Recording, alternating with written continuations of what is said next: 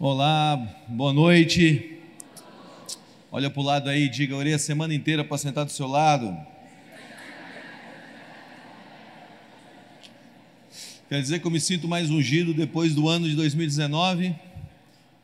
Meu Flamengo ganhou quase tudo.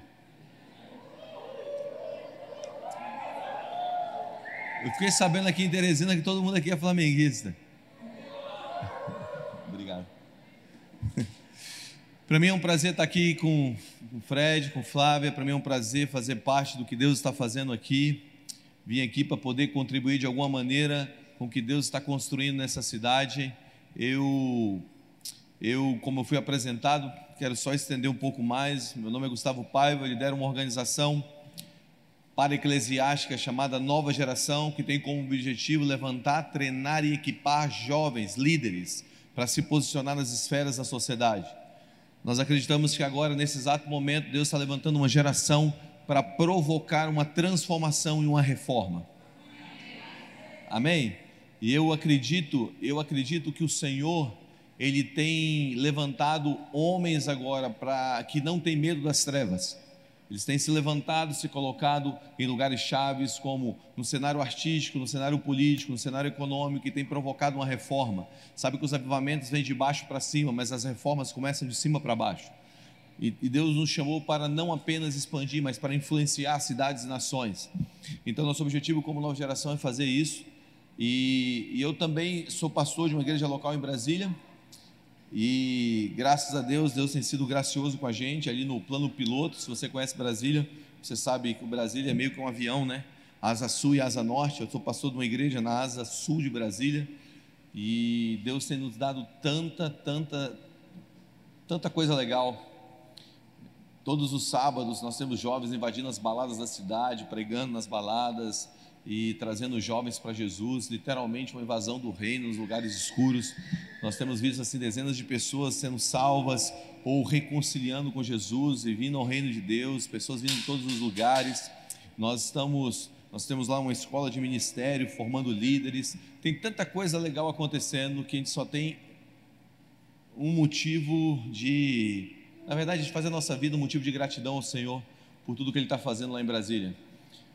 Nós temos trabalhado também com artistas, líderes, líderes no cenário é, econômico, líderes no cenário político, empresários, pessoas que literalmente têm administrado centenas e milhares e milhares de reais. Tem sido bem legal esse desafio de discipular pessoas grandes. Eu, eu amo isso.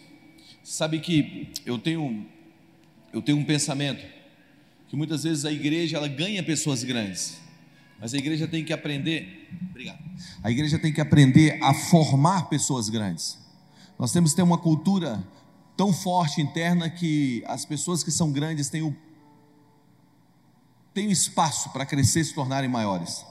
Mais do que mais do que a gente ganhar pessoas grandes, nós precisamos formar pessoas grandes. E eu amo quando eu sendo com alguns dos líderes meus e quando eles começam a ocupar cargos chaves dentro, da, dentro do seu trabalho, eles falam para mim, cara, o que eu aprendi aqui dentro, dentro da igreja, o que eu aprendi aqui dentro em liderança, me posiciona como um líder extremamente seguro para influenciar esses lugares ao qual hoje eu estou inserido. Eu tenho um filho na fé que estudou numa grande universidade, trabalha no Banco Mundial, e ele fala assim para mim, trabalhou na ONU, e ele me diz, cara, o que eu aprendi aqui dentro literalmente me ajudou a me posicionar dentro dessas instituições a nível global. Por quê? Porque a igreja, ela não é um hospital. A igreja não deveria ser um hospital.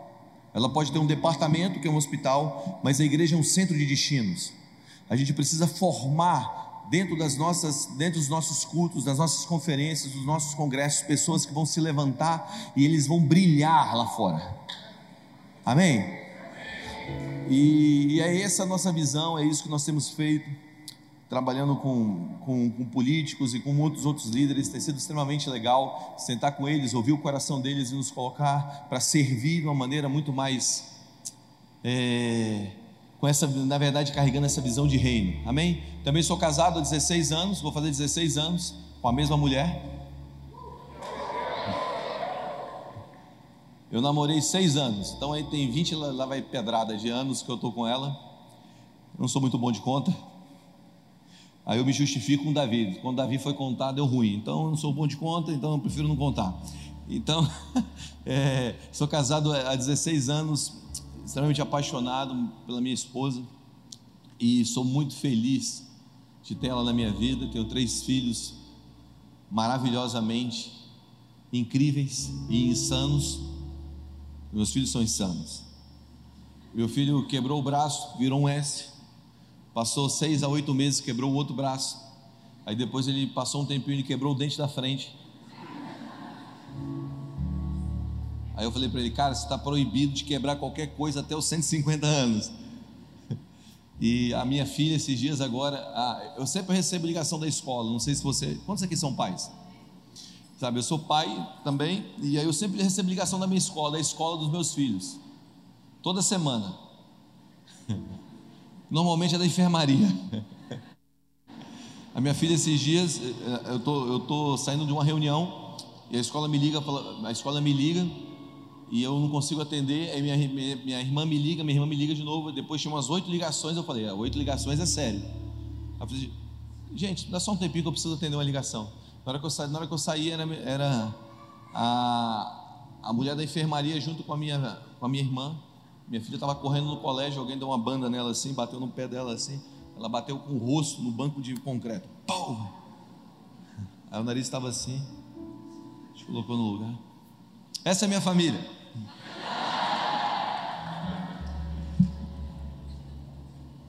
Essa é minha família.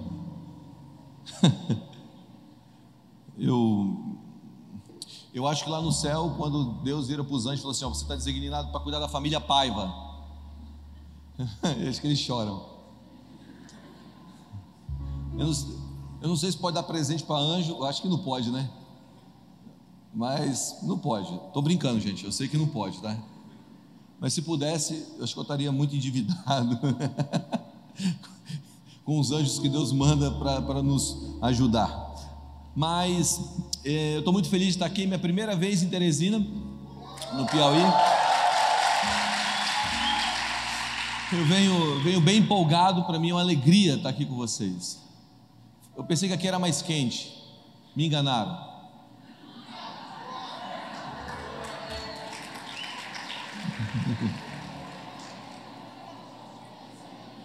Você está falando, é porque vocês não vieram em setembro. É, eu sei ler lábios. Deixa eu ficar com a imagem de fevereiro, né? E eu eu acredito que Deus separou essa noite para fazer algo muito especial em nossas vidas. Sabe, eu tenho ouvido algo do Senhor nos últimos anos, e esse algo está relacionado diretamente ao tempo que nós estamos vivendo como Brasil. Presta atenção, Deus trouxe essa igreja para cá para provocar não apenas uma expansão do reino de Deus nessa cidade, mas mais do que uma expansão, Deus trouxe essa igreja para cá. E Deus tem levantado a igreja dele no Brasil para ocupar. O objetivo da expansão é a ocupação. O que significa? Significa que quando nós crescemos em número, nós temos que crescer em influência. Eu acho que nós, como igreja brasileira, nós temos que aprender algo: que ser evangélico é diferente de ser discípulo. Que não adianta nós sermos um terço dessa nação que proclama sua fé em Jesus Cristo, e isso não alterar os números, as taxas de homicídio, de violência à mulher, de orfandade, de abusos sexuais. Sabe, muitas vezes nós, como igreja, precisamos entender que quando o Evangelho chega em uma cidade, em uma região, em uma casa, ele não te salva só para o futuro, ele te salva e te transforma para o presente.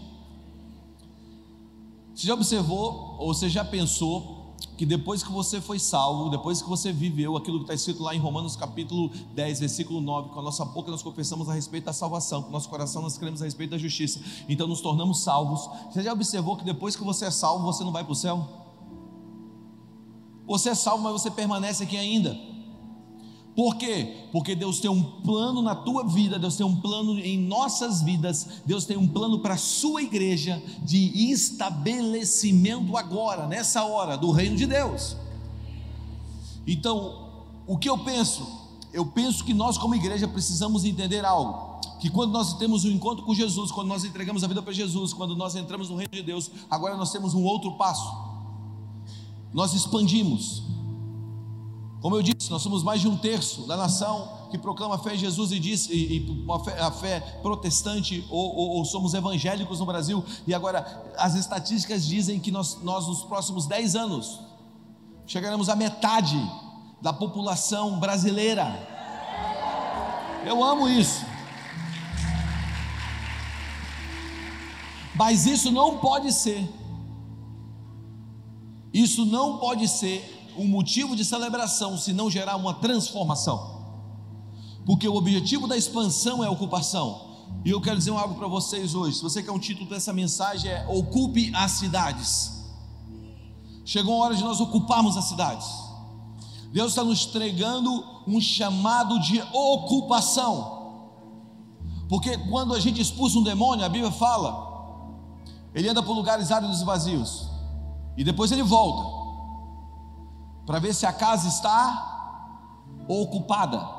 E se a casa não estiver ocupada, é, vem ele e junto com ele sete mais fortes do que ele. O que significa que o segundo estágio se torna pior do que o primeiro. Eu quero propor algo para você. Quando nós ganhamos um lugar, quando nós expandimos o evangelho e não ocupamos com o evangelho, significa que agora o segundo estágio está se tornando pior do que o primeiro significa que nós estamos deixando uma nação pior, uma cidade pior, uma região pior para as próximas gerações. Então, escute o que eu vou te dizer.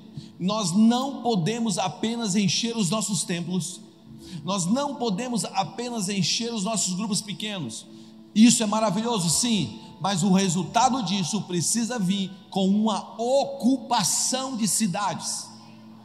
Nós precisamos entender que quando Deus nos dá a graça de expandir, Deus vai nos dar a graça para ocupar. E essa ocupação vem com a mentalidade com a mentalidade de que eu sou um líder não apenas para levar um plano de salvação, mas um plano de discipulado de cidades e nações. E eu acredito que a próxima fase da igreja, agora, nesse exato momento, depois que nós enchemos estádios, depois que nós estamos vendo igrejas crescendo, crescendo, crescendo, depois que nós estamos vendo as nossas famílias vindo ao Senhor, agora o próximo passo é entrar em um discipulado de cidades e nações, é discipular aqueles que irão discipular e guardar cidades. Você precisa entender algo. Jesus não era um hippie de dois mil anos atrás. Jesus não era um ripão que andava com a sandália, com aquela túnica maneira e dizia paz e amor, galera. Não, não, não, não. Jesus era o líder de um governo. E Jesus veio estabelecer um reino. O nosso problema é que muitas vezes nós acreditamos que Jesus era aquele cara que veio apenas para gerar uma, um movimento de amor. O Evangelho, escuta o que eu vou te dizer, ele tem como valor o amor, mas o Evangelho não é amor, o Evangelho é o poder de Deus para a salvação, é o que diz a palavra.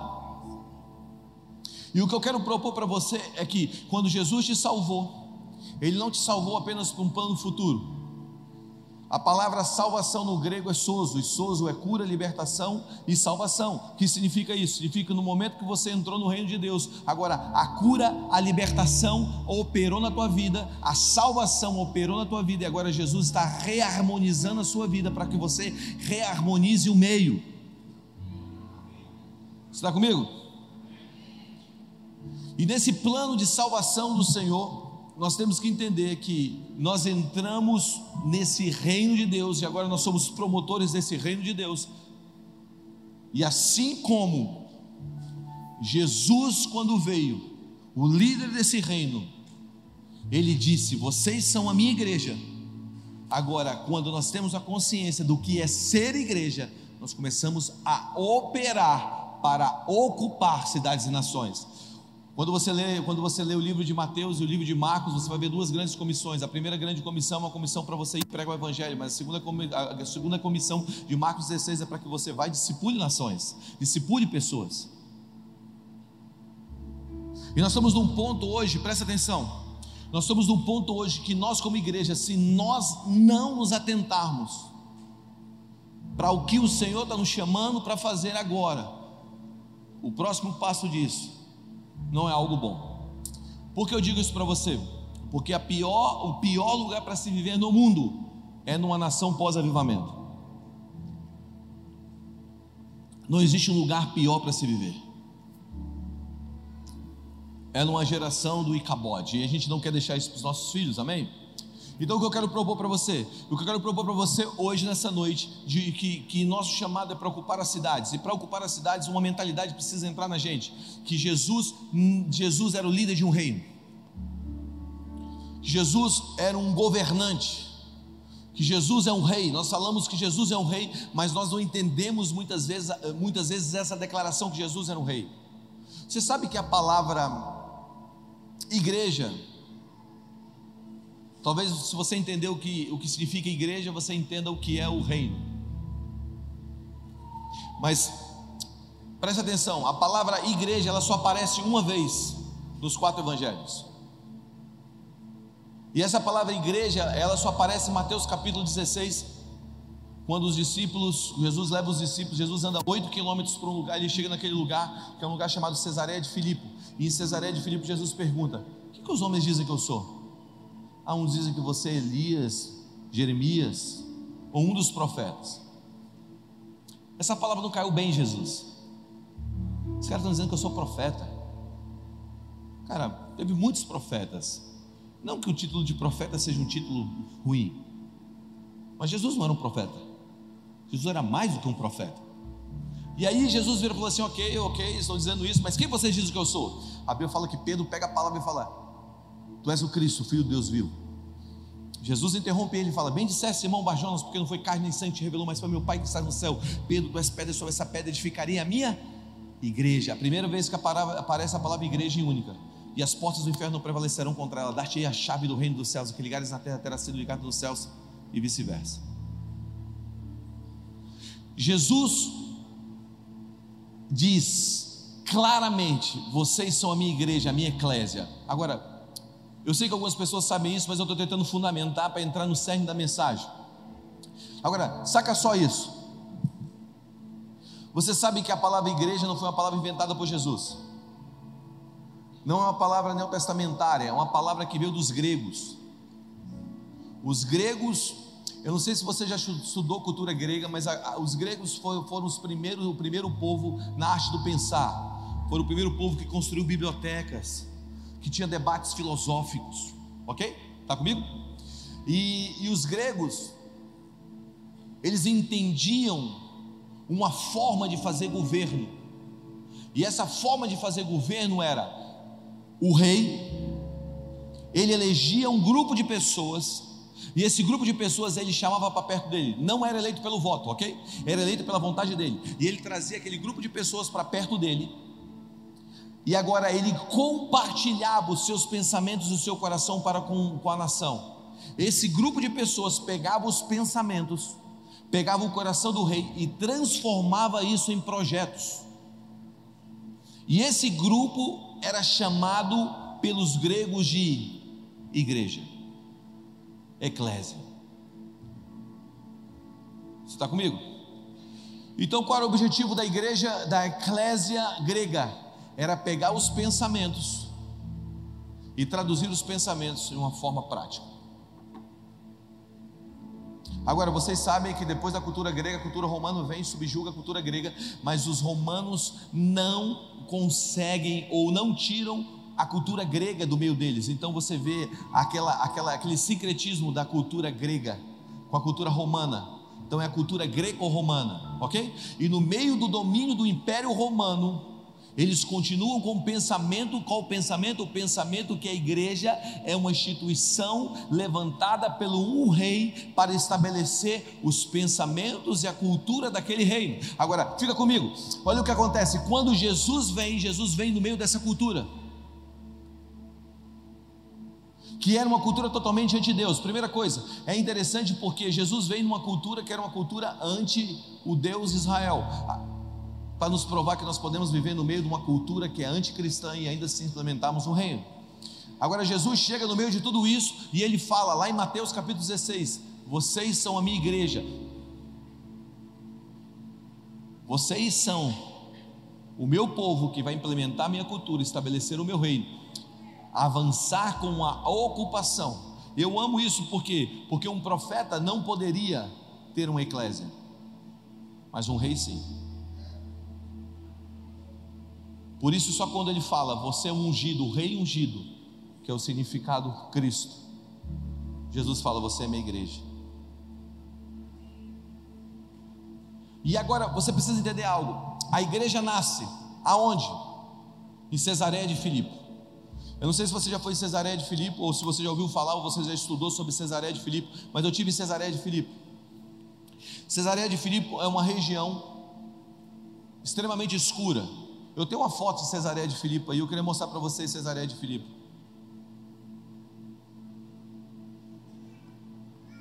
Eu, acho que eu tenho, tem? Cesareia de Filipe, esse discurso que Jesus faz, Jesus faz oito quilômetros, ele anda oito quilômetros para chegar em Cesareia de Filipe e perguntar: quem os homens dizem que eu sou? Agora, Cesareia de Filipe era uma região que havia dois templos pagãos. Um templo a um deus chamado Deus Pan, e outro templo a uma deusa da fertilidade que havia orgias sexuais. Agora, fica prestando, presta atenção comigo. Jesus anda 8 quilômetros para levar o povo, levar judeu, judeu, que nunca pisaria no lugar impuro. Ele leva os discípulos dele para esse lugar impuro. Ele entra com os discípulos no lugar impuro, que tem um templo, uma deusa grega, onde havia promiscuidade, e um templo a um deus Pan, que deriva a palavra pânico. Então Jesus levou os discípulos ao lugar do pânico, ao lugar do medo, ao lugar do terror. Jesus levou os discípulos naquele lugar, e naquele lugar escuro nasce a igreja. Por quê?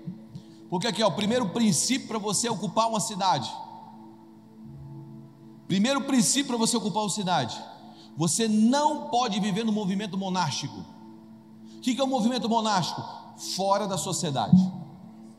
Você precisa viver dentro da sociedade. A igreja nasceu no lugar escuro, por quê? Porque o chamado da igreja é para um lugar escuro. Você está comigo? Jesus não te chamou, não nos chamou como igreja para ficarmos longe da sociedade. Jesus nos chamou para ficarmos inseridos dentro da sociedade. Eu, eu acredito que o movimento da reforma ele começa com um apagar de uma linha. Qual a linha? Nós temos que apagar a linha entre o sagrado e o secular. Nós passamos uma linha, nós dizemos o seguinte: ó, não, não, não, isso aqui, isso aqui é sagrado. Não, não, não, isso aqui é secular.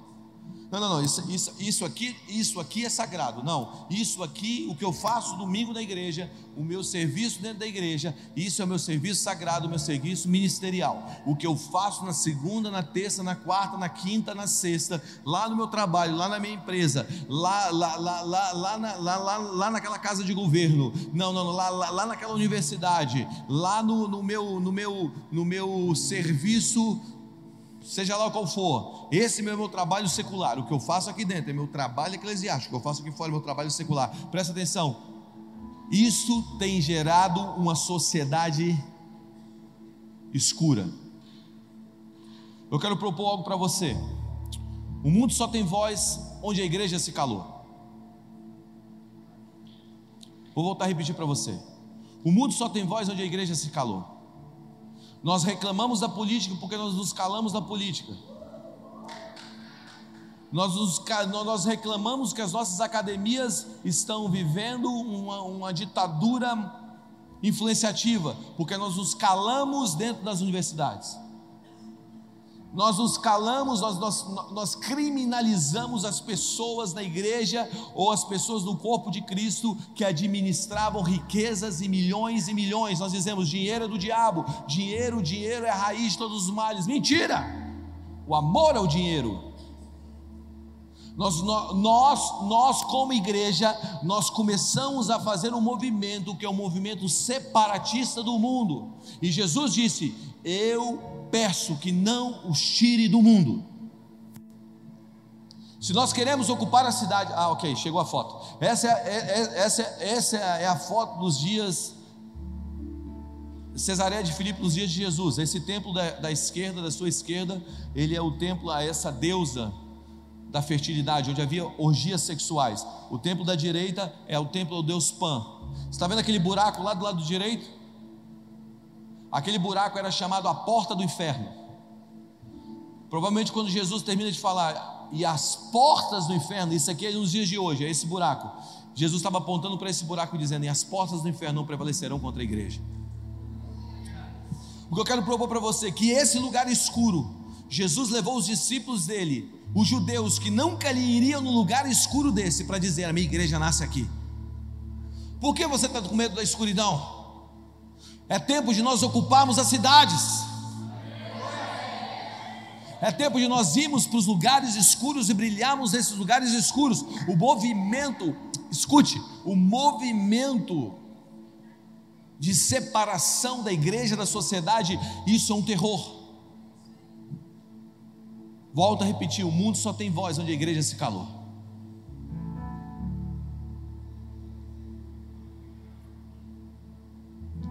Eu tenho orado. O Senhor me visitou numa noite e disse: Seguga, eu vou levantar 100 homens dessa nação que vão administrar riquezas das nações. E ele me deu Isaías 60, 11: Eis que põe uma porta aberta diante de ti, que não se fechará nem de dia nem de noite, para ser trazida a riqueza das nações e junto com ela os seus reis. E eu saquei, cara, riqueza traz reis. E aí, eu lembrei de Paulo, porque se você for ler o início do chamado de Paulo, tem uma parada lá que todo mundo esquece. A Bíblia fala que Jesus, Jesus diz assim: Olha, esse homem vai pregar para judeus, não judeus e reis. Está escrito. A gente esquece dos reis.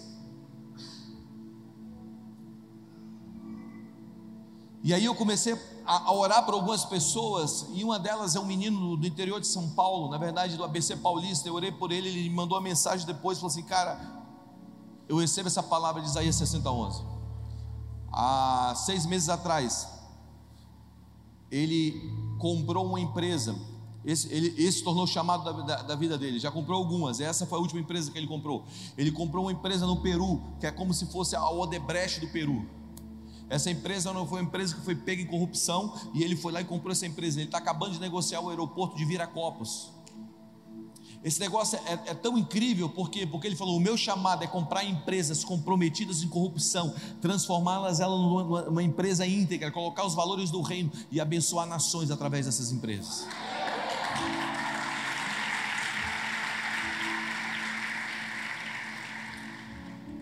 Escute o que eu estou te dizendo. O mundo só tem voz onde a igreja se calou. É tempo de nós levantarmos uma geração para se posicionar nos lugares mais escuros. Eu amo esses lugares. Eu amo entrar dentro do Congresso Nacional, sentar com meus amigos, os deputados que eu tenho cuidado e conversar com eles naqueles lugares. Ah, eu faço isso há alguns anos. E eu amo sentar com eles e ver as, as dificuldades para implementar o reino naquele lugar. Nós, como igreja, dizemos que a política é do diabo, por isso se tornou do diabo.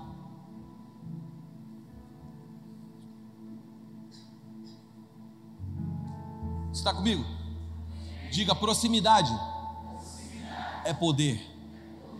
Você não muda nada que você não se aproxima. Você quando você quando se aproxima, você tem autoridade de mudança. Amém? Então, eu acredito de verdade que o Senhor está nos chamando hoje para entender que Jesus é o líder desse governo e desse reino e Ele quer levantar o seu povo para implementar esse reino. A segunda coisa que eu quero que você entenda para ocupar uma cidade é que o reino de Deus não está aqui nem ali, o reino de Deus está em nós, diga em nós. Então, antes de haver um avivamento nacional, o avivamento para uma cidade, vai acontecer um avivamento interno em nós. Amém? E a Bíblia fala que, os, que o reino de Deus não é comida nem bebida, mas paz, justiça e alegria. Diga paz, justiça e alegria.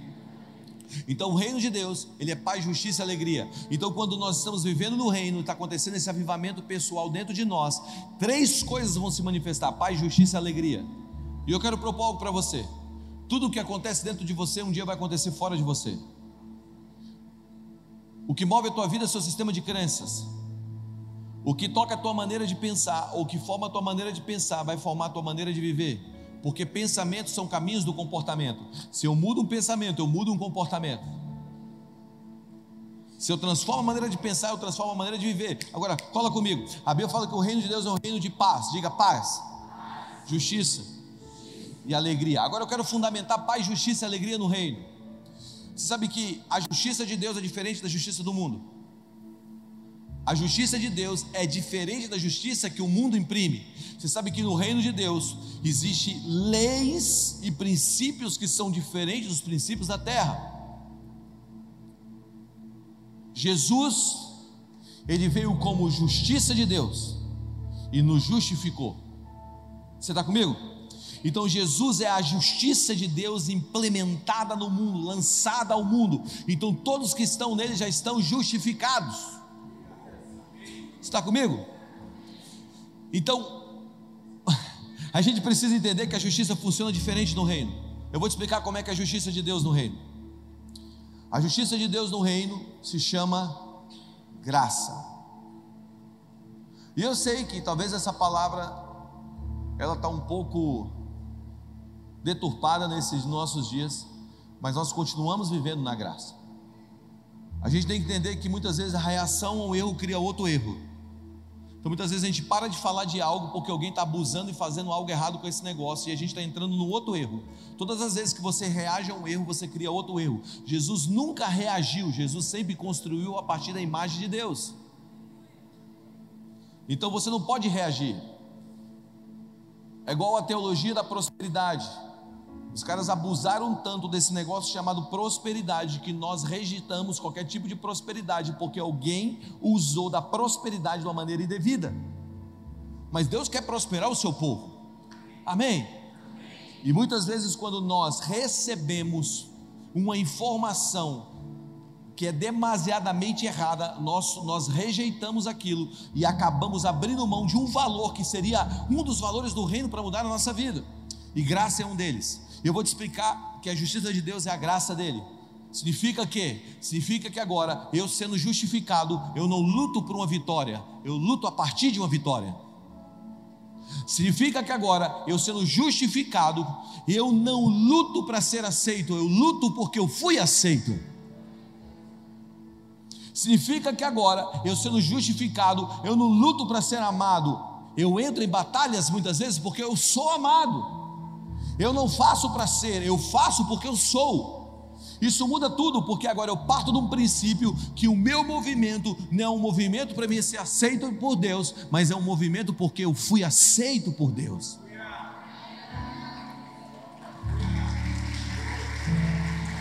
Eu vou mais longe.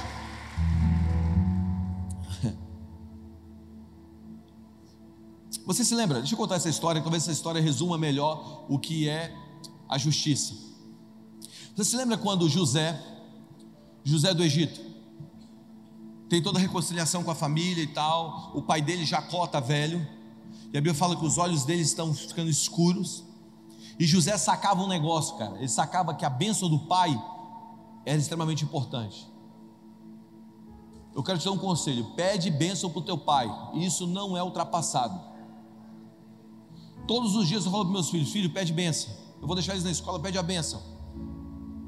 De novo, pai. Um dia você vai entender, menino. Pai de logo a benção. Bença, pai. Deus te abençoe, meu filho. Eu chego na casa do meu pai, eu tenho 41 anos. Eu chego na casa do meu pai e falo assim: pai, benção. Deus te abençoe, meu filho. Porque eu sei que a bênção do pai é algo extremamente importante. E José sacava isso. Então, Jacó era o pai de José. José teve dois filhos, Manassés e Efraim. Está comigo? E aí o que ele faz? Ele, ele sabe que o pai dele já tem poucos dias de vida pela frente, e ele traz os seus dois filhos para o seu pai abençoar. E agora ele traz Manassés e Efraim. Quem é Manassés? Manassés é o primogênito. é o filho que nasceu primeiro. Efraim, aquele que nasceu em segundo. Agora deixa eu te dar um pouquinho de entendimento sobre cultura judaica. O filho que nasce primeiro na cultura judaica, judaica ele tem direito de uma bênção maior. Alguns dizem que é sete vezes mais. Não importa o tamanho, mas a bênção é maior. E a bênção da mão, a bênção maior, ela é feita pela mão direita. Para o judeu, a mão direita é a mão da bênção. Você lembra quando Jesus falou: joga a rede à direita do barco? O judeu já sacou, mano, é direita, direita é bênção. Joga a rede, joga a rede logo, tá falando direito. Se for esquerda, aí é treta, a gente vai pescar piaba. Já aquele lado direito, mano. Esquerda lambari, do lado direito é só peixe grande, filhote. Está comigo? Agora, quando ele traz os filhos, a bênção na mão direita deveria ir sobre Manassés, porque Manassés é o filho que nasceu primeiro. Agora tinha um outro filho chamado Efraim, que é o filho que nasceu no dia errado. Ele vai ter a bênção na mão esquerda. A mão esquerda para o judeu é a bênção da é a bênção menor ou a mão da maldição. Um judeu nunca amaldiçoaria com a mão direita, sempre com a mão esquerda. Fica comigo, cara. Então, o que acontece? Quando o sacerdote, o sumo sacerdote saia do santo lugar, ele colocava a mão assim, ó. Isso aqui não é o. Não é Star Trek, não. Eu estou Spock lá, não. Isso aqui forma a letra do nome de Deus. E ele levantava e falava: Que o Senhor te abençoe e te guarde. Que o Senhor. Ele abençoava o povo. E quando ele abençoava o povo, com mão quando levantava a mão direita e abençoava o povo, o povo sabia que era bênção. Quando levantava a mão esquerda, ainda falava: Mano, traz os cabritos, vamos matar, mas sacrifica, sangue, sangue, sangue. Deu ruim, não aceitou nossa oferta. Então, quando José traz os dois filhos, Babei, quem tinha o direito da mão direita? Quem tinha o direito de receber a mão direita? Manassés. Efraim, então, agora Saca só a cena. Está lá Jacó com os olhos meio cegos, sentado. Se eu fizer assim, eu não levanto mais. é melhor ficar em pé mesmo. Aí José traz os dois filhos, Manassés aqui, Efraim aqui. Aí Jacó, sabe o que Jacó faz? Ele cruza os braços. A Bíblia fala que ele cruza os braços. E o filho menor recebe a mão direita. E o filho maior recebe a mão esquerda. Aí José fala bem assim: pai, pai, pai, pai, pai, você está errando. Papai, pai, pai, você está fazendo uma coisa errada, você está botando a mão na cabeça, a mão direita na cabeça do menino menor. Aí Jacó falou: Você não sabe de nada, inocente. E aquele, presta atenção, o filho que nasceu no dia certo, Manassés, recebe a mão esquerda. O filho que nasceu no dia errado, que nasceu para ser abençoado o menor, ou talvez receber a bênção, a, a mão da maldição, recebe a mão direita. Por quê? Porque o pai cruzou os braços. Isso é justiça. E eu vou te explicar porque é justiça. Manassés significa filho esquecido. Efraim significa filho duplamente frutífero ou filho multiplicador. Agora eu vou te explicar porque é justiça. Há dois mil anos atrás, o nosso irmão mais velho subiu na cruz. Por quê? Porque o pai cruzou os braços. Se você cruzar os braços, o que aparece? A cruz. E ele na cruz ele disse: Deus meu, Deus meu, por que me desamparaste? Por que me esquecesse? O nosso irmão mais velho, que tinha o direito de receber a bênção da mão direita, se tornou o filho esquecido, para que aquele que é o filho esquecido se tornasse lembrado.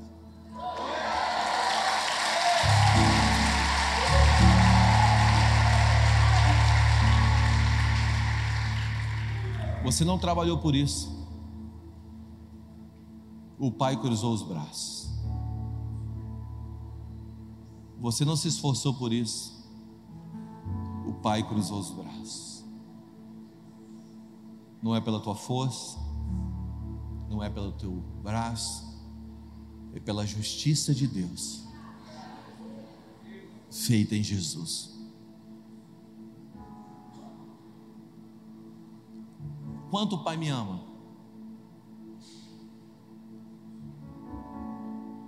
Quanto? você já está justificado. Ele não te ama por aquilo que você faz, ele simplesmente te ama. Eu amo ser amado. Não sei você, mas eu amo ser amado. Sabe, é legal ver a nossa igreja crescer. Eu amo ver minhas, a nossa, nossas igrejas, nossas organizações crescer, mas não é isso que me faz amar. Eu só faço isso porque eu sou amado. Eu não sei se você já apanhou, mas eu apanho dia e noite, dia e noite, noite e dia. A internet está cheia de haters. Tudo que a gente faz, a gente apanha. Se você não sabe que você é amado, que você é justificado, que o Pai cruzou os braços, que você já está bem, você não vai conseguir ocupar as cidades, porque a missão não está naquilo que você faz, está no entendimento que você é amado. Escute o que eu vou te dizer. Você se lembra da mesa da ceia? Eu estou jogando um monte de coisa aí, você pega o que você quiser, tá? Você lembra da mesa da ceia? Na mesa da ceia você tem lá dos outros discípulos, aí você tem ali quatro personagens principais na mesa da ceia. Você tem Jesus, você tem Judas, você tem Pedro e você tem João. O apóstolo João. E eles estão todos sentados na mesa da ceia, e aí está tudo bem assim, tudo legal, todo mundo comendo, fazendo coisa de crente, comer. Jesus vai morrer algumas horas depois, que ele fala? Galera, vamos comer, que daqui a pouco eu vou morrer, então vamos comer. É crente, cara. Crente fala assim: ó, é o seguinte, tenho, tenho duas horas de vida, dá para comer uma picanha. Né? Aí Jesus, antes de morrer, o que, que ele vai fazer? Comer, igual o crente. A gente tem um mestre que fez isso. O que você vai fazer depois daqui? Comer. O que você fez antes daqui? Comeu. A gente não fala reunião de, reunião de oração de pastores, café da manhã de pastores. Tudo é comer, gente. Agora, agora Jesus, antes de morrer, está comendo com os discípulos. E aí está tudo bem. Aí de repente, está todo mundo bem, feliz ali. Ah, Está todo mundo comendo bem lá. Aí Jesus solta uma um de vocês vai me trair. Quem vai trair? É, algum de vocês vai me trair. Presta atenção. Três anos e meio, três anos os caras andando num time sólido, comendo, fazendo milagre, ressuscitando o morto, vendo, vendo sinais acompanharem eles, sabe, dormindo junto, acordando junto, comendo junto. Um de nós vai trair, já é um baque, gente. E aí Jesus falou, aí, aí, aí, aí, Pedro, Pedro, Pedro era agoniado, né? Pedro não é, eu não sei se você tem Pedro na tua equipe, lá, tua, lá no teu grupo, lá no seu GC, no teu, sei lá, sabe? Mas eu tenho, eu tenho alguns Pedros. Pedro é agoniado, alguém vai trair, trair? Quem é o traidor? Quem é o traidor? Não quer nem saber mais nada, acabou, acabou a comida. Só que Pedro não tinha coragem de falar com Jesus. Aí Pedro, imagina, Pedro, Jesus, João. Aí Pedro vira para João e fala assim: João, Ô João, o que, que é? Com a boca cheia, o que, que é? Pergunta para ele quem vai. Sai, sai. Quem vai trair ele? Aí João espera. Não, espera o quê? Pergunta logo. Aí Jesus está lá sentado, aí João. Jesus, deixa eu fazer uma pergunta. Quem é o traidor? Aí Jesus fala bem assim: a quem eu der de comer, né? A Bíblia fala que ele pega o pão, molha e vai na boca de, do, do, traidor. Eu fico, eu fico imaginando Jesus fazendo assim. Isso é minha imaginação, estou dizendo que é não. Pedro, não, não, não, não, não, Tiago, não, não, não. Estou brincando. Ele chega e dá na boca de Judas, Satanás entre Judas, e aí ele vai lá fazer o que ele tem que fazer. Aí Jesus falou, fala assim: chegou a hora do filho do homem se entregar.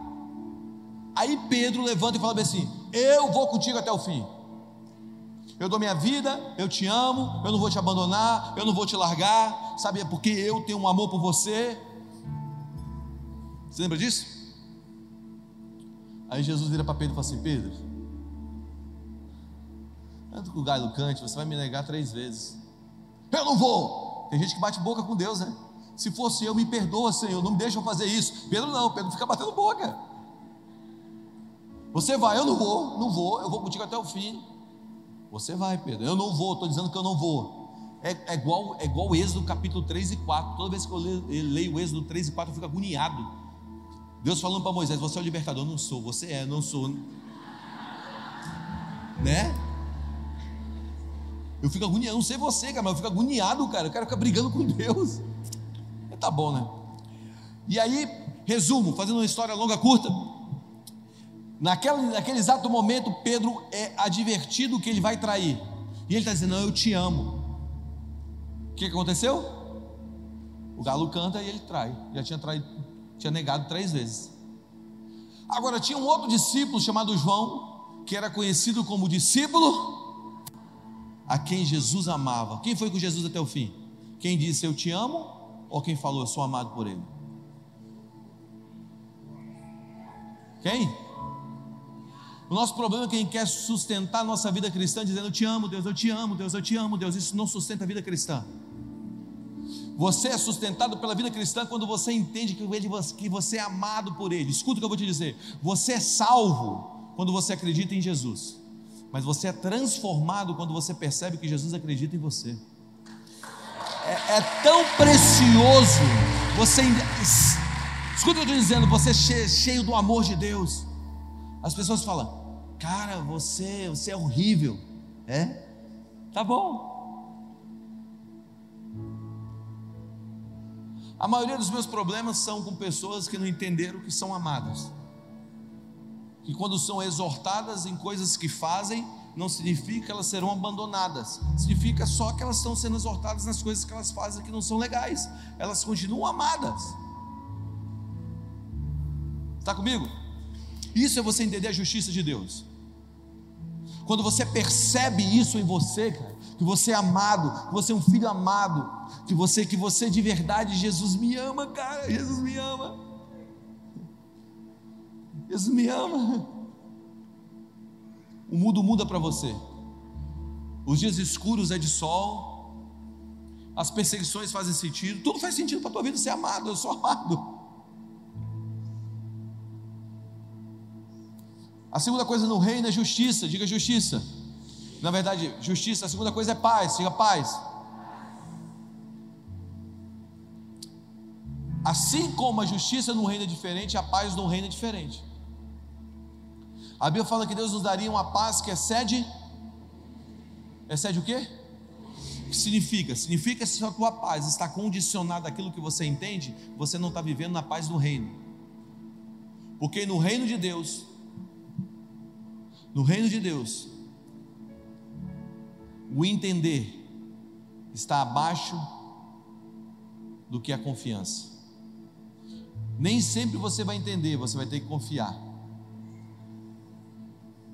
E você confia por quê? Porque você entende, você confia porque você conheceu a natureza de um Deus que não é homem para mentir, nem filho do homem para se arrepender das palavras que ele falou sobre você. Então você está sacando o quê? Que Deus é tão bom, cara, Deus é tão bom que Ele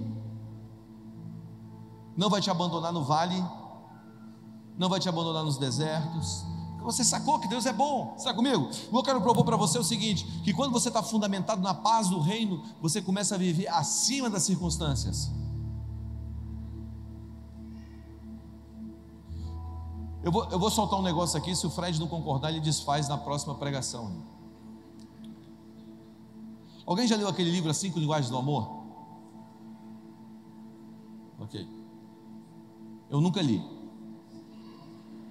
Mas minha esposa já me falou desse livro várias vezes, ela já citou para mim, então eu já, eu já li por ela.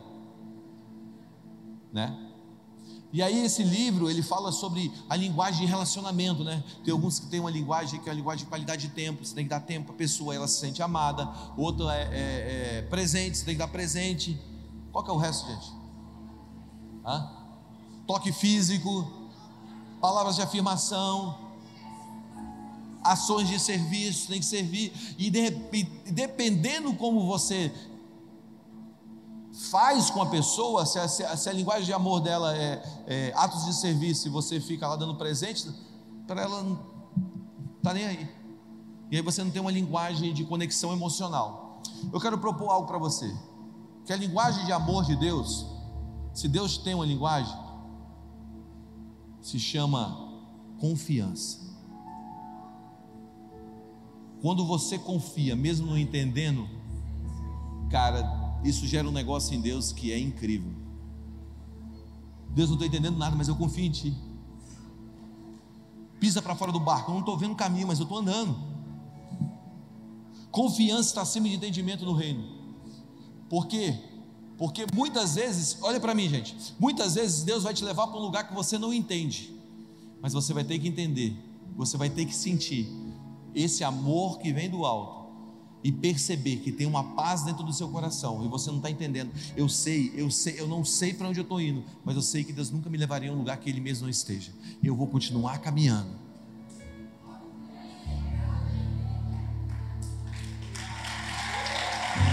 Você está aí? Eu quero te mostrar o que é a palavra paz em hebraico. Qual o nome da palavra paz em hebraico? Shalom. Agora você tem que entender uma coisa: a palavra, a linguagem hebraica, ela tem três camadas, ok? É igual, é igual, é igual a, a, a língua chinesa. A língua chinesa ela tem algumas camadas. Uma das camadas da linguagem chinesa é a pictografia. O que é a pictografia? É a linguagem de desenho. Você pode ler escrita e você pode ler pelos desenhos, certo? O hebraico você tem a linguagem escrita, da direita para a esquerda, né?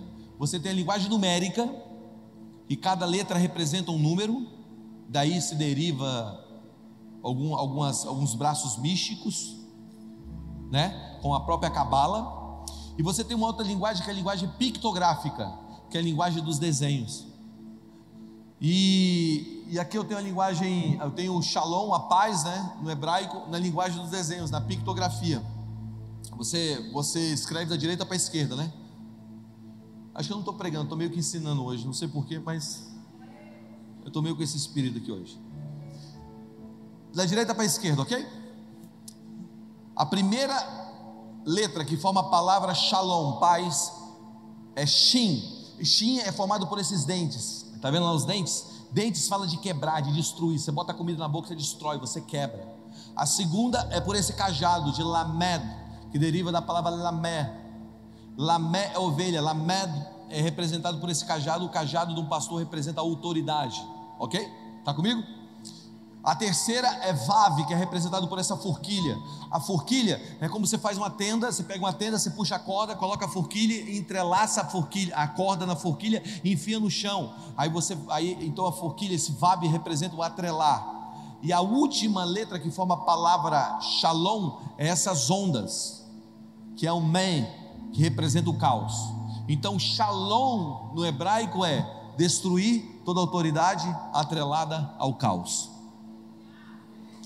Quando você está em paz. Vamos lá. quando você está em paz, você recebe a paz do alto, você tem autoridade para destruir tudo que está atrelado ao caos. A casa está caindo, o bicho está pegando, mano. O nego está se matando, você está em paz. Pastor Bill Johnson diz um negócio muito interessante. Ele diz o seguinte: a tempestade que você consegue dormir nela é a tempestade que você tem autoridade para repreendê-la. Por quê? Porque é por causa disso, gente. Porque se você tem paz, você tem autoridade para destruir tudo que está atrelado ao caos. Quando você tem paz, você entra no lugar escuro em paz. Porque você tem aquela autoridade para destruir tudo que está atrelado ao caos. Amém? Feche seus olhos por um instante, assim, abre suas mãos e fala assim: Senhor, eu quero paz. Eu sinto que Deus quer te dar uma dimensão de paz.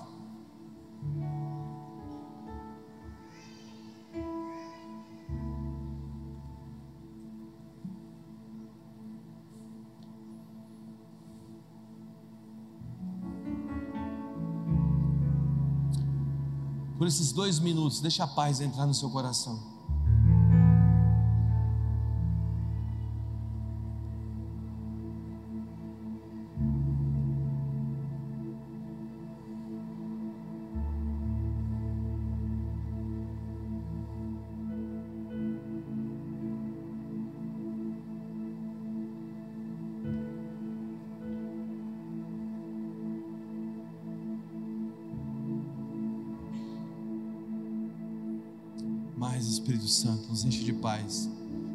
Circunstância difícil que você está passando agora e fala: Senhor, me dá essa autoridade para destruir tudo que está atrelado ao caos.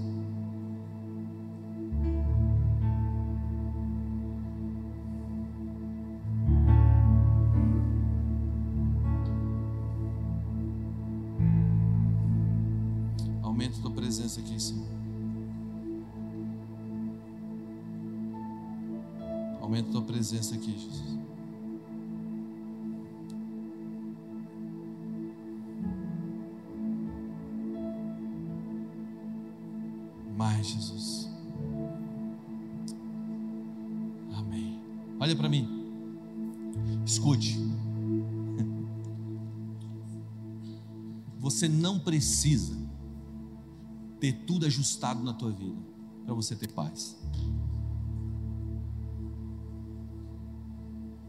Você não precisa. Muitas vezes você vai ter que entender que Deus vai te dar visão pela audição. Deus não te dá visão por aquilo que você está enxergando, Deus te dá visão pela audição. Escuta o que eu vou te dizer, fica comigo. A paz não está ligada àquilo que você vê, está ligada àquilo que você escutou de Deus. Muitas vezes Deus vai te levar para o meio de um vale de ossos secos, vai te colocar no meio de um vale de ossos secos, e Ele vai perguntar: o que você vê? O que você vai enxergar? Tragédia, um exército morto, uma cidade morta, uma empresa morta, um trabalho cheio de perseguição, acusadores. Você vai olhar uma família quebrada, um filho desviado. Você vai perceber uma sociedade extremamente anti Deus. E aí que Deus vai falar com você? Será que esse vale morto pode ter vida? O que Deus está te fazendo? Deus está te dando visão pela audição. Escuta, no reino de Deus, cego não é quem para de ver, é quem para de escutar. Vou voltar a repetir. No reino de Deus, cego não é quem parou de enxergar, é quem parou de ouvir. Porque quando Deus está falando, na verdade, Ele não está falando, Ele está criando um futuro que ainda não existe, como se já existisse. Perceba algo. Olha o que eu vou te dizer. Se você se lembrar só disso essa noite, eu saio daqui feliz. Quando Deus fala, Ele não comunica, Ele cria. Ele me disse isso. Eu, como é isso, Deus? Ele me disse, filho, quando eu estou falando algo sobre você, eu não estou comunicando algo que eu vou fazer no futuro, eu já criei o futuro.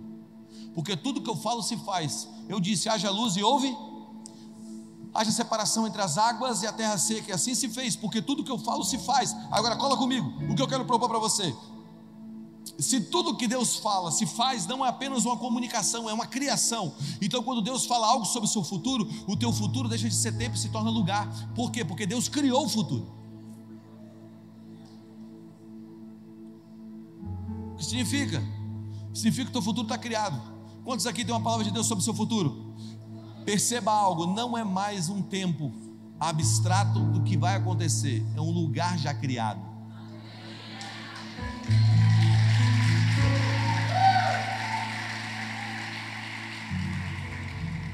E se é um lugar criado, significa que agora é uma questão de dias para você chegar lá. É mais ou menos assim: você pega aqui, você pega aqui o GPS, você coloca é, Teresina. É, hã? É, bota uma cidade perto aqui. Tipol? Hã? Altos? Teresina Altos, ok? Desculpa, gente. E aí bota Teresina Altos. Você bota no teu GPS. E você está indo no teu GPS Teresina Altos. Você está caminhando para lá. Você está indo para lá. E você erra o caminho. O que, que o GPS faz? Ele recalcula o tempo, não o destino. O que eu quero propor para você é o seguinte: quando Deus fala algo sobre o seu futuro você está dando para o teu futuro, ainda que você erre o caminho, Jesus pode recalcular o tempo, mas o teu destino continua o mesmo.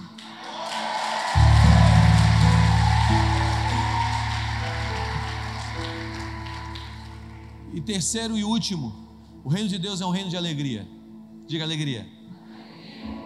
A Bíblia fala que a maior alegria em dar do quê? De quê? A alegria está em dar e receber. A gente fala que a gente é o povo mais feliz da terra. Isso tornou uma mentira, porque a igreja parou de dar ao mundo aquilo que deveria dar. Por isso a gente está se tornando infeliz. A infelicidade está em acumular e não entregar.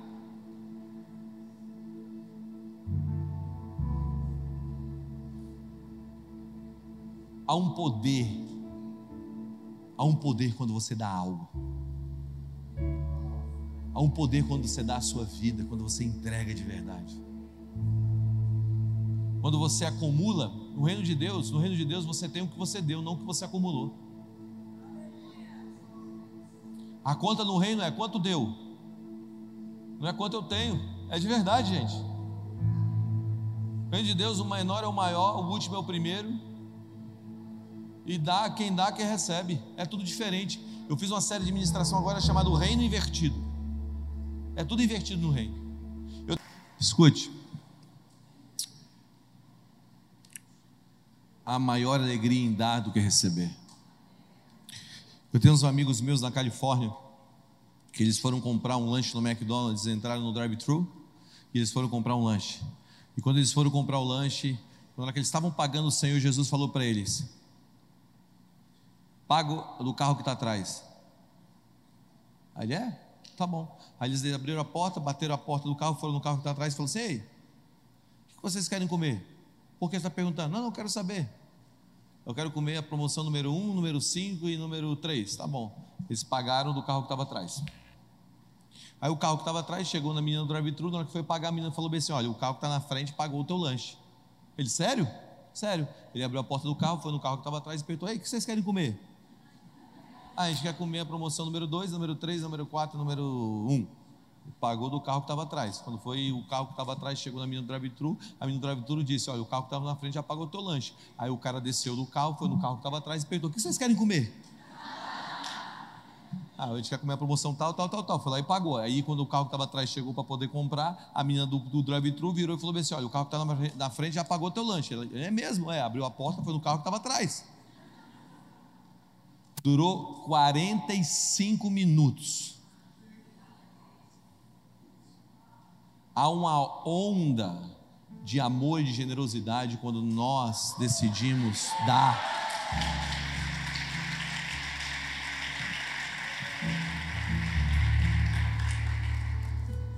O que eu quero propor para você, se nós vamos ocupar a cidade, nós precisamos de pessoas que não têm sua vida preciosa para si mesmo, que estão dispostas a entregar a sua vida para uma geração. Último grande movimento missionário da era antiga. Conta-se que uma, uma história em que a igreja, uma igreja pequena, ela estava enviando missionários para o mundo. Quando ela estava enviando missionários para o mundo, chegou ali, naquele culto de missões que eles faziam de tempos em tempos, domingo de manhã.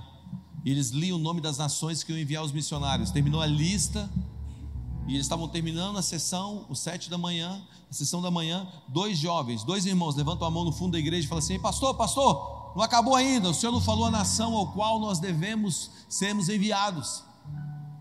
Nação. Acabou já o culto, irmãos. Não, não, não, não, presta atenção. Nós queremos sermos enviados. Qual a nação que vocês querem ser enviados? A ilha tal. Diz que todo mundo na igreja fez assim, ó. Oh, olhou para eles. Aí eles disseram assim: não, não, não, essa ilha vocês não podem ir. Por quê, pastor? Porque essa ilha é uma ilha de escravos, não tem como você ir.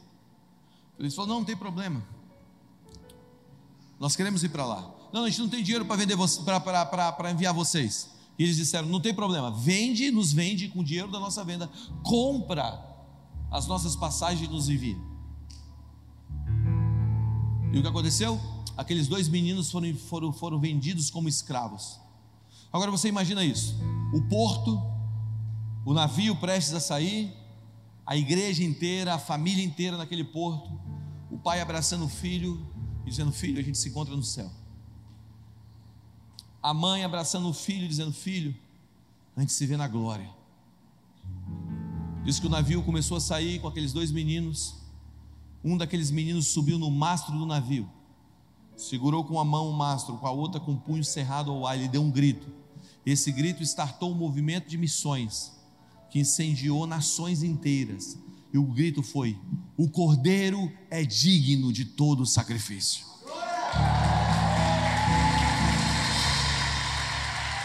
O que eu quero propor para você é o seguinte: se nós vamos ocupar as cidades, nós precisamos de pessoas que estão dispostas a não ter a sua vida por preciosa, mas entregar por uma geração. O que vai acontecer aqui agora? Nós vamos ficar em pé. Nós vamos abrir as mãos.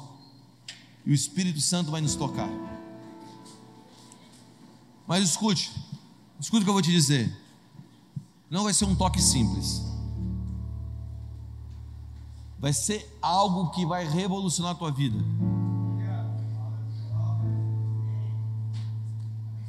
Anjos vão entrar aqui agora. E eles vão entrar com pergaminhos nas mãos, eles vão ler sua história, a história da tua década. Essas pessoas vão sentir um fogo caindo sobre si, seu corpo tremendo, lágrimas escorrendo. Todos aqui vão ser abençoados, todos, mas existem pessoas aqui que vão ser comissionadas para literalmente, literalmente, entrar no processo de ocupação de cidades. Hoje eu venho aqui na autoridade do nome de Jesus para dizer: existe avivalistas e reformadores que vão se levantar nessa noite para mudar a história de Teresina que você vai fazer? Só abre as suas mãos e feche seus olhos. Mais nada. Não vamos orar, os anjos vão entrar. E o que vai acontecer? Algumas pessoas vão começar a sentir essa manifestação no seu corpo. Só essas pessoas se movem para frente. Só essas pessoas, primeiro. Depois todos podem vir, todos podem, todos vão ser abençoados. Mas eu sinto que algumas pessoas vão ser seladas essa noite. Feche seus olhos. Jesus, eu oro para que teu espírito seja derramado aqui sem medida. Deus, eu peço que o Senhor envie os seus anjos com esses pergaminhos nas mãos para ler a história dos seus filhos. Comissiona aqueles que o Senhor deseja nessa noite. Só espere.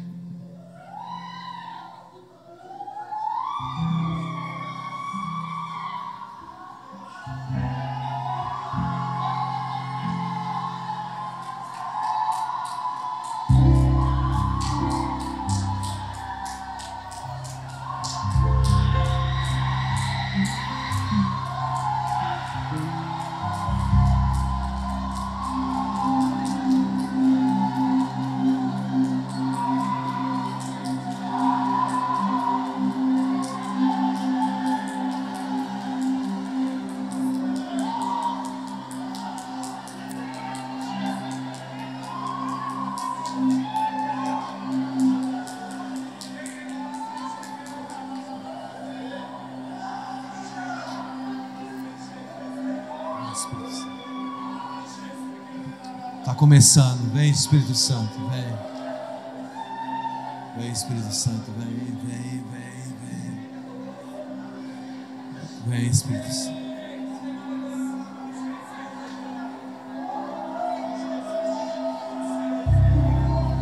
Há encontros sobrenaturais marcados para essa noite. Jesus marcou um encontro com algumas pessoas aqui. A sua vida nunca mais será a mesma depois dessa noite reformadores e avivalistas, homens que irão ocupar as cidades. Aumenta a tua presença aqui. Aumenta a tua presença, Jesus. Aumenta mais, mais, mais, mais. E agora que o nosso mundo desmorona e um novo mundo é construído. E agora que nossos prazeres são redefinidos é em ambientes como esse que a nossa visão é aberta. Vem, Espírito de Deus, vem. Ele está enchendo. Você que está, ei, uh, você que está recebendo aí um desses toques e consegue se mover para frente. Ei.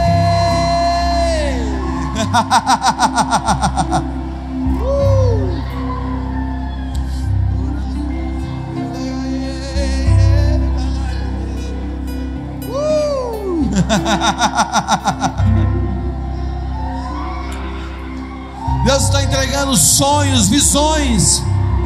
O futuro está começando agora.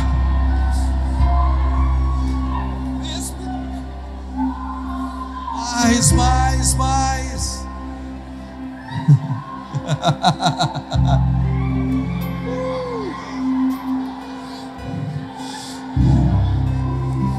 Jesus está levantando pessoas que irão viver um evangelho radical, uma vida de entrega. pessoas que serão enviadas para as nações, mas também descerão das nações para reformarem a nossa nação. O Senhor está levantando juristas hoje. O Senhor está levantando pessoas que irão reformar o poder judiciário. Jesus está levantando aqui hoje líderes políticos cheios do Espírito dele. É um novo tempo para o Brasil, é um novo tempo para Teresina. Jesus está levantando pessoas aqui que irão trabalhar com a moda, com o entretenimento dessa cidade. Vem Espírito de Deus! uh! Tudo é possível agora. Vamos lá, levante suas mãos e toque o rei. E toque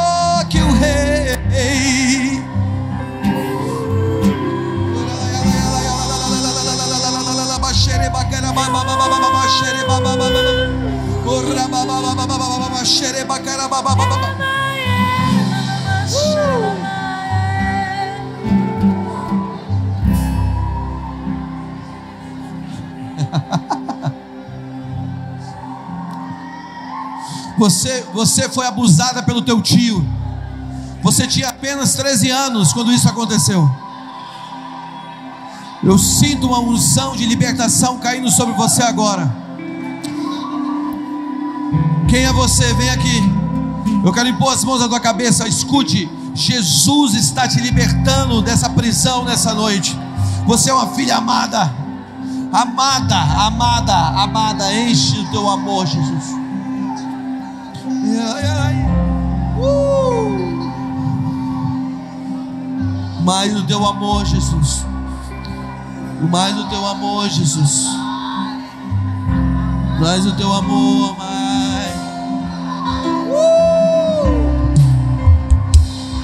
Enche tua presença, Senhor. Eu quebro toda mentira da tua identidade. Você é um filho amado. Filho amado, eu quebro toda mentira. Você tem um pesadelo que acontece de uma maneira constante. Eu sinto que Jesus está quebrando esse ciclo. Isso é uma obra que foi feita contra você. Você que tem esse pesadelo desde a tua adolescência, quem é você? O mesmo pesadelo que te atormenta, corre aqui na frente. Eu sinto que Jesus está vindo sobre você para te libertar nessa noite.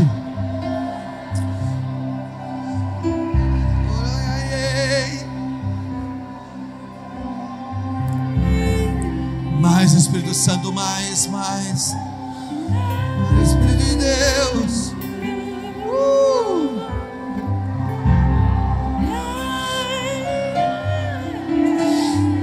Encontro agora com o amor de Jesus.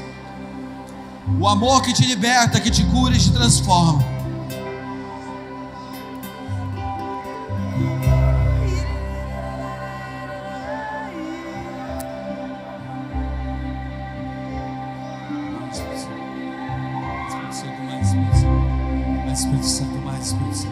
digno de tudo.